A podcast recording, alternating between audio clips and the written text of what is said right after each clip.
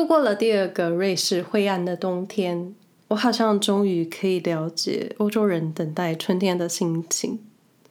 太阳出现的时候，就是欧洲人又活过来的时刻。Hello，你好，我是 Angelin。瑞士生活没有攻略，是分享我这个住在欧洲快三年的初阶住民，在瑞士这个中欧小国所经验的各种生活感受。最近设计了一个无期限的问卷，针对听友的聆听习惯做调查，希望可以得到你们的回馈，让我可以分享更多不一样的内容。同样有兴趣了解我在瑞士日常的朋友，也可以搜寻“瑞士生活没有攻略”在 IG 或是其他社群平台找到我。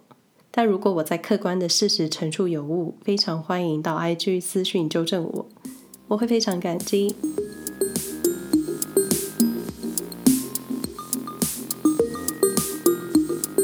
是或说欧洲的春天，应该就是体现在天亮更早、日照更长、日落更晚的时候。过了很难熬的冬天，现在是春天来临。欧洲四月的过渡期，怎么说四月过渡期呢？因为四月的欧洲天气非常不稳定，就是以为给你一周的好天气，然后又突然来一周低温、下雨、下雪，接着又是出现温暖的太阳。然后不知不觉就进入花季，抬头一看，好像突然树都开花了，草地洒满了一片小花。那苏黎世的城市网站也提供每年的赏花路线，一切就是很突然，就好像在黑暗中把窗帘一下拉开一样，刺激了你的眼睛。欧洲春天最主要的节日就是复活节，不过瑞士超市真的很喜欢超前部署。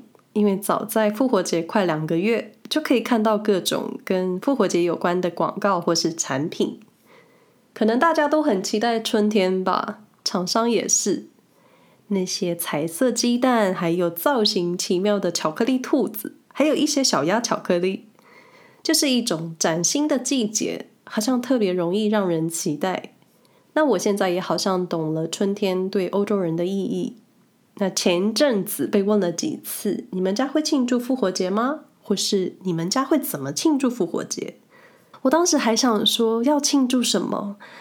要买鸡蛋吗？要把鸡蛋藏起来，让小朋友去找吗？那几次下来之后，我发现复活节对于瑞士居民来说，不仅是画彩蛋或是买巧克力来吃，因为它真的还挺重要的。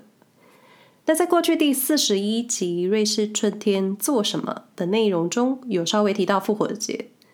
那我看了一下日期，正好就是一年前的事情，时间真的很快。然后今年开始春天的时候，我才意识到，或者我才恍然大悟，复活节在瑞士的重要。瑞士这个民族可是把每个重点宗教节日都过得很透彻。你说复活节是一种过农历新年的感觉，或是再过一次春天版的圣诞节也不为过。因为复活节是基督宗教重要的节日之一，它是纪念耶稣基督被钉死后第三天复活的日子。德文叫做 Osten，英文叫做 Easter，中文就是复活节。那复活节的日期每年都不一样，是参考月亮而定。复活节是每年三月二十一日之后第一个月圆日子之后的第一个星期日，就是复活节。三月二十一前后就是春分，春天之后呢，北半球的日照开始变长，第一个满月也有一种白天夜晚都充满明亮光明的含义，所以选在春分后第一个满月后的第一个周日，就是一种全然复苏的感觉。当然，更细节的宗教派别，像是天主教、新教、东正教，他们的复活节日期算法是不一样的。那前面提到的满月是参考天主教、新教的算法。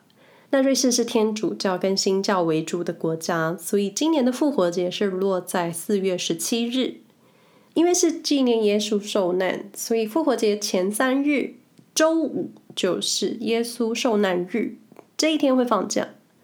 然后周日就是复活节，但复活节周一也会放假，是因为耶稣周五过世，三天后的周一复活。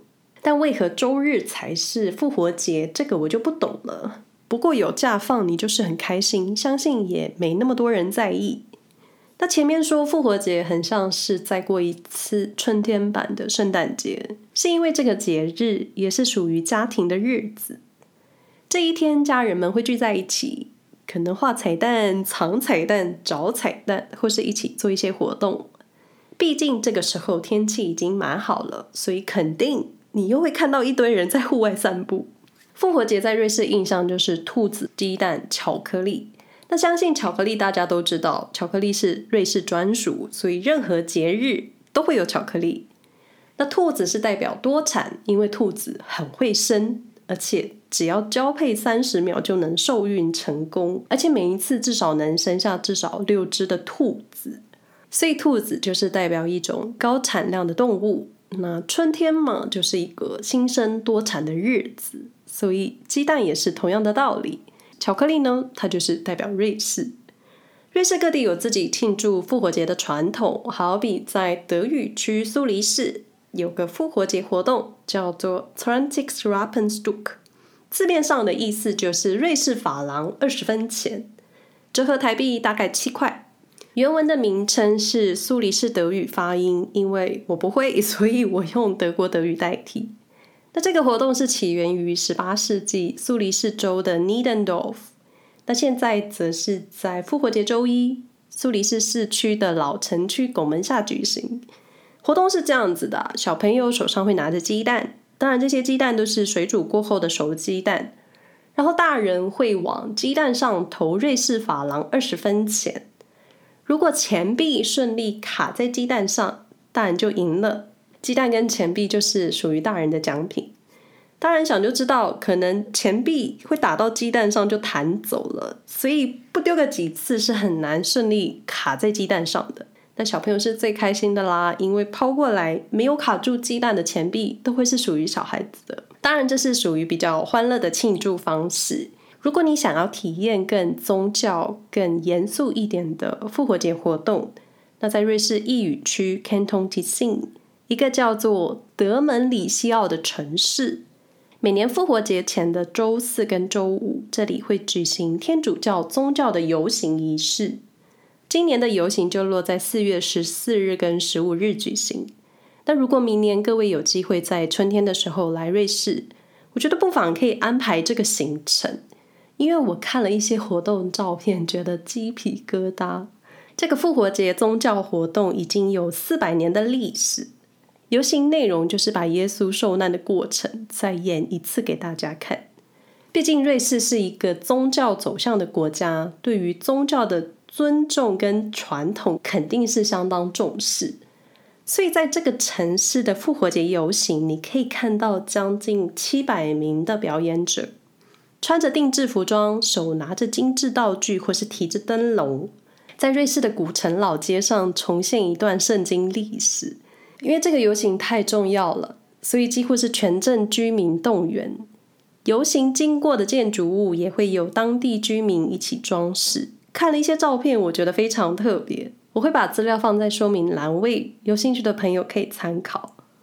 当然，在瑞士不少地方也有自己的活动。你会在城市里的老城区看到温泉装饰鲜花，或者是代表复活节的彩蛋。伯恩的广场也有敲鸡蛋的活动，两个人手上的鸡蛋对撞，看看谁的鸡蛋壳裂痕最少，谁就赢了。苏黎世的各大喷泉也会在水池上放满鲜花，有别于冬天的灰阶，春天就是要有视觉上的多种颜色。那复活节在瑞士也是家庭聚会的日子，你聚会就会吃东西。一般在瑞士复活节的聚餐，大多数的人是吃羊肉配马铃薯泥，但也有少数家庭是吃兔肉的。在复活节吃兔肉，我是比较少听到，比较多是听到吃羊肉或是吃鱼。